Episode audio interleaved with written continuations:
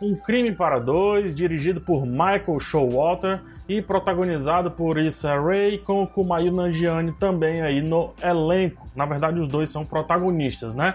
Tanto Nanjiani como o diretor Showalter, eles já haviam inclusive feito um filme juntos chamado Doentes de Amor, filmaço, que em 2017 eu coloquei lá como um dos melhores filmes do ano na lista que eu sempre faço ao final, né, quando lá para dezembro, janeiro, que quando o ano tá terminando. Um Crime para Dois está bem abaixo do trabalho anterior da dupla, mas ainda assim vale muito a pena ser visto é, da Netflix, inclusive eu vou dizer por quê. É, que é uma comédia bacana, apesar de muito simples, temos aqui o Mayona Jane, ele não é mais uma surpresa, ele deixou de ser uma surpresa. Ele foi até a série Silicon Valley, mas já tem uns dois ou três filmes aí onde já demonstra que ele tem um humor muito próprio, com a assinatura dele já, e sempre se encaixa muito bem em filmes de comédia que tem um texto que foge um pouco do tradicional, como esse, por exemplo. O ator ele tem uma característica muito interessante de fazer comédia sem parecer que ele está fazendo comédia. Ele é um humorista que conta piada, só que fica sério o tempo inteiro, ele jamais ri. Por mais que as situações propostas sejam muito engraçadas, não tem aquele gargalhar sem fim. Eu vou dar um exemplo. É, tem um momento que ele tenta quebrar uma janela de vidro ali com um soquinho, né? Soquinho bem singelozinho. Essa piada ela já vinha sendo preparada antes até chegar nesse auge aí do soquinho. Ele vive o soquinho, mas ele não vive a piada em si. Ele quer saber se o ato vai ser preciso, se ele vai ser natural e idiota o suficiente para que as pessoas achem graça. Ele vive o ato físico, né? ele vive a frase dita, ele vive o texto proferido. Ele não vive a piada. Ele não vive a gargalhada que deve vir a seguindo a piada, entendeu? E talvez isso por acreditar que viver cada detalhe no ato é que vai dar aí o tom certo do humor que ele tem a entregar que é algo muito encontrado, por exemplo, nos stand-up comedies, que acreditam muito mais no texto do que necessariamente em como esse texto é proferido. É, é, é uma mistura, é um detalhe, é, é olhada para o lado, é a girada de pescoço, é uma, uma imitação muito simples e ele tem tudo isso. E o que é que acontece?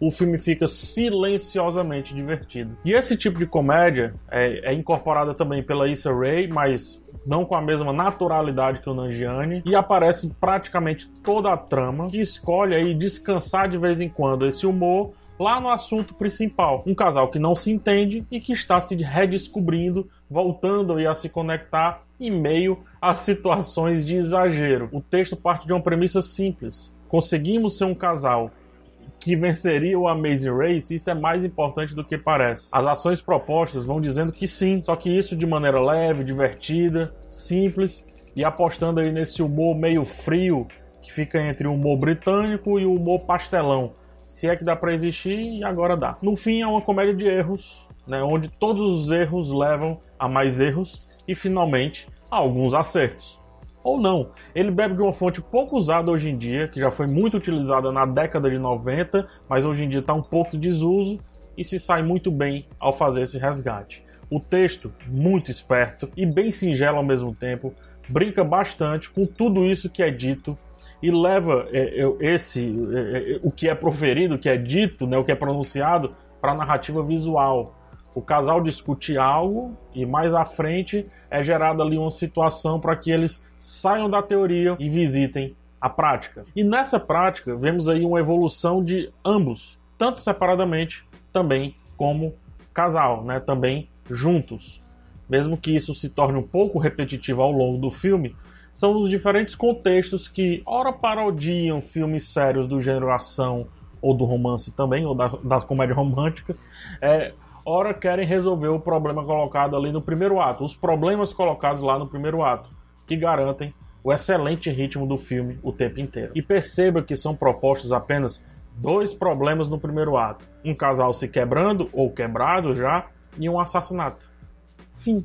Ambos parecem meio que sem saída, difíceis de serem resolvidos, mas começa a aparecer luzes lá ao final do túnel, apesar das situações esdrúxulas né, que eles são criados, e eles vão meio que se reconectando. Ou seja, o roteiro nunca esquece os conflitos principais, não gera mais do que esses dois conflitos do início e tudo gira em torno de resolver o casal e de resolver o tal do assassinato. Nada de se complicar, nada de querer ser a maior comédia de todos os tempos. Não é essa a proposta do filme. No fim, Um Crime para Dois acaba sendo aí uma comédia que faz o seu gênero sair do clichê a usar ação e drama para definir as diversas situações, para definir também os diversos cenários e principalmente para redefinir um casal outrora romântico.